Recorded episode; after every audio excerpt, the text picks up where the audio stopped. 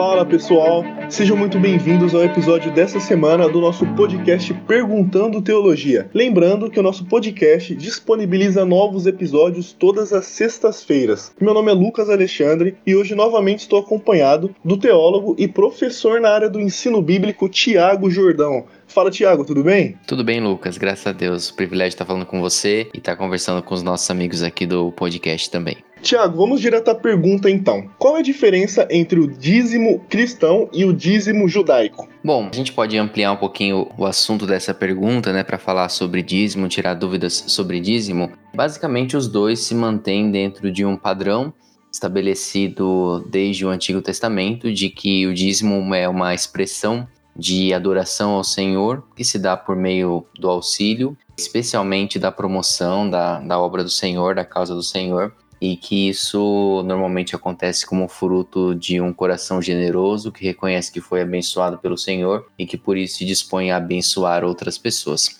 A gente vai pincelar algumas coisas aqui durante o episódio e talvez isso ajude a pontuar tanto no sentido de responder essa pergunta, como também de talvez tirar eventuais outras, outros questionamentos que a gente tem a respeito disso, né? Mas vamos lá, é interessante falar sobre dízimo, porque nos nossos dias, dízimo é um assunto que traz desconforto para algumas pessoas, porque acaba sendo uma daquelas perguntas principais que não cristãos que pretendem ofender ou que pretendem irritar os cristãos, vamos colocar assim, sempre batem nessa tecla, né? Porque para eles é descabida a ideia, para alguns deles, descabida a ideia de você doar o seu dinheiro para a igreja porque justamente existe um pensamento de que ali na igreja pessoas vão estar usurpando desse dinheiro, vão estar usando para benefício próprio e assim por diante, né? Muito se fala sobre a destinação desse dinheiro, muito se fala sobre quem é que de fato pode estar promovendo algum tipo de ação é, indevida mesmo, né, com o uso desse dinheiro, e por isso que esse assunto sempre traz um certo desconforto. Mas não deveria,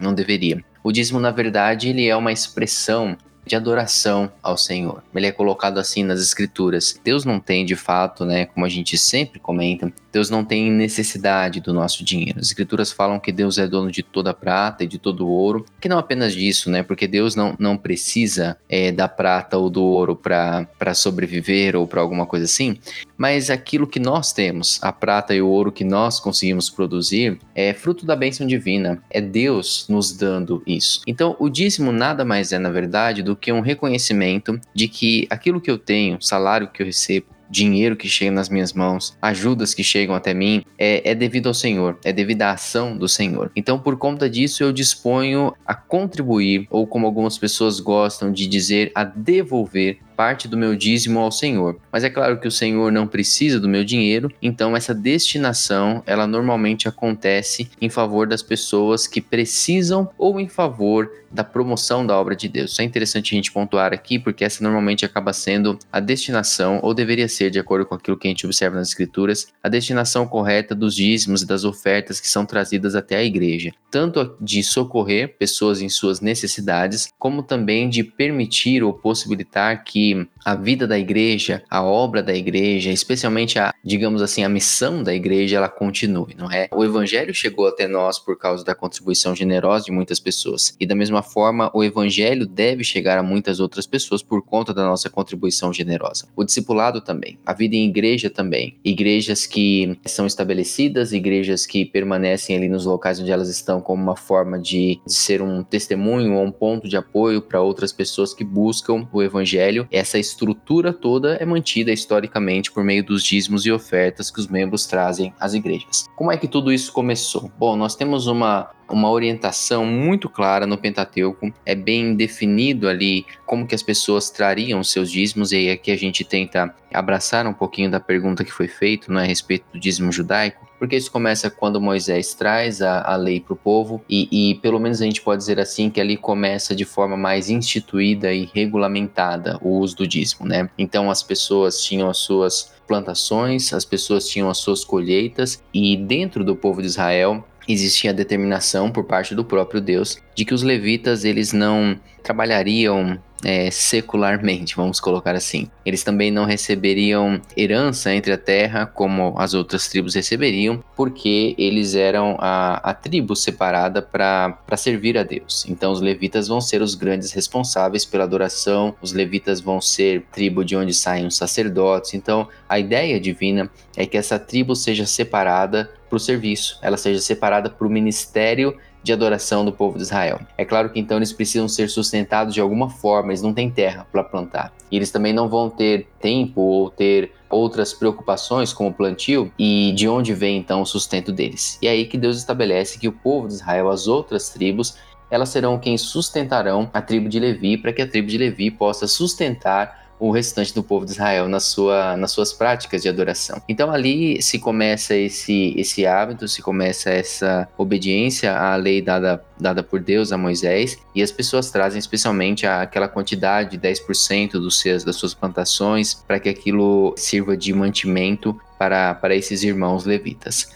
Acontece que, na verdade, esse não é o primeiro registro que nós temos nas escrituras sobre o uso de dízimo. De modo interessante, eu confesso que, pelo menos para mim, um tanto quanto misterioso, a gente já tem a ocorrência em Abraão de que, quando ele está voltando de determinada situação em que ele havia se envolvido, ele encontra Melquisedeque pelo caminho e ele dá dízimo daquilo que ele havia obtido ali, ele entrega o seu dízimo a Melquisedeque. E isso é surpreendente para a gente, porque a gente não tem muitas outras informações sobre Melquisedeque, por exemplo, e especialmente sobre como que essa prática já era adotada por Abraão, né? Mesmo antes de Moisés receber a lei de Deus, a gente percebe então que a lei, na verdade, uma série de coisas que a gente observa tendo início na lei, na verdade, ela só foi regulamentada pela lei, podemos dizer assim, mas de alguma forma a prática já existia e parece ser esse o caso do dízimo, parece ser esse o caso da contribuição. Isso percorre os hábitos do povo de Israel e como tantas outras coisas, isso vai se tornar também um, um, espaço de, de debate, em especial no período intertestamentário, quando surgem alguns grupos religiosos, como os fariseus, que vão ter uma preocupação muito grande em ter certeza de que toda a lei está sendo cumprida nos seus mínimos detalhes. E aí a questão do dízimo, como tantas outras, ela se torna disputa de uma série de, de perguntas, de uma série de considerações, né? E parece que de algum modo essas perguntas, essas considerações nos atingem hoje, né? Então a gente lida com alguns questionamentos sobre dízimo, do tipo, afinal de contas, quando eu vou dar o meu dízimo, quanto por cento que eu tenho que dar? É 10%? É 15%? É 20%? Ou sou eu quem decido? Eu dou na igreja ou eu posso dar em, em outro lugar? Quando eu contribuo com uma instituição de caridade, isso é dízimo? Ou quando eu não dou o dízimo em um mês, no outro mês eu devo dar duas vezes? E o décimo terceiro do dízimo, né? O dízimo é do, do líquido é do bruto? Então, uma série de perguntas que surgem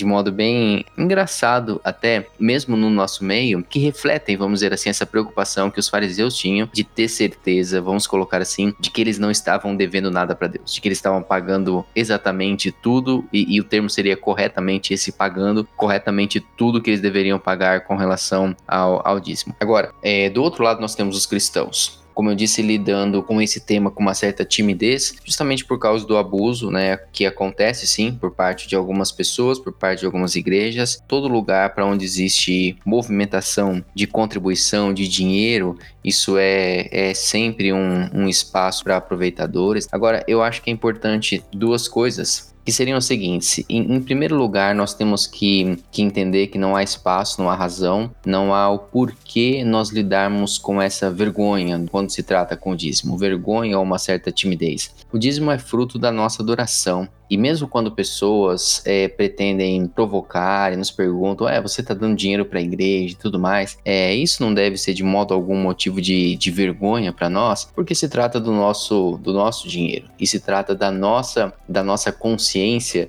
de que foi Deus quem nos deu e de que nós, a partir de então, estamos contribuindo com aquilo que promove a obra de Deus, a causa de Deus, com aquilo que toca o coração de Deus, seja por meio da contribuição missionária, da expansão do evangelho, seja por meio do auxílio ao próximo. Então, isso na verdade não, não diz respeito a pessoas que estão fora da igreja e que criticam o uso que um cristão faz do seu dinheiro. É interessante que o cristão ele contribui com tantas outras coisas, não é? Como, por exemplo, com o seu tempo, com os seus talentos, e isso em geral não é, não é alvo da investigação investigação das pessoas, né? Mas o dinheiro sempre se torna um foco interessante e por isso as atenções se voltam para isso. Mas não há por que ter vergonha, não há por que achar que nós precisamos nos justificar. O dízimo é, uma, é um ato de adoração e nós devemos fazê-lo com o coração tão repleto de amor pelo Senhor como qualquer outro ato de adoração que nós fazemos.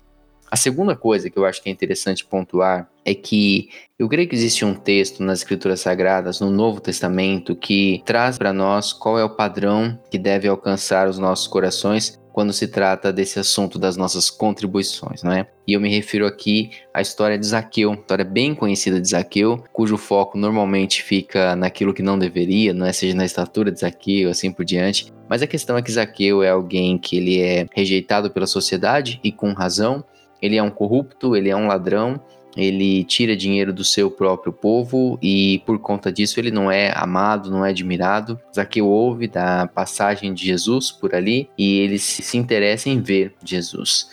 E Jesus reage àquele ato de Zaqueu com generosidade. Zaqueu apenas queria ver Jesus, mas Jesus dá muito mais do que Zaqueu está esperando. E Jesus vai na casa de Zaqueu, janta com Zaqueu. É, a gente sabe, né, o rebuliço que aquilo causa é, no coração das pessoas que estão observando tudo aquilo e que não se conformam com Jesus ter escolhido honrar um cobrador de impostos corrupto, né, como era Zaqueu. A história prossegue, né, e eu chamo atenção especialmente para o final, quando Zaqueu está ali durante aquele jantar e pelo menos na narração do texto não parece que Jesus dirige qualquer qualquer tipo de apelo a Zaqueu quanto ao uso do seu dinheiro, quanto à forma como ele administrava os seus negócios, quanto às pessoas de que ele havia tirado dinheiro, nada a, aparentemente foi dito por Jesus mas a, a, ação de Jesus fala alto demais no coração de Zaqueu. Zaqueu foi alvo da generosidade de Jesus. E por ser alvo da generosidade de Jesus, ele explode ali naquele jantar em uma reação de generosidade também. Por ter sido muito amado, ele também vai amar muito. Por ter sido muito alcançado com o favor, a generosidade e a graça de Cristo,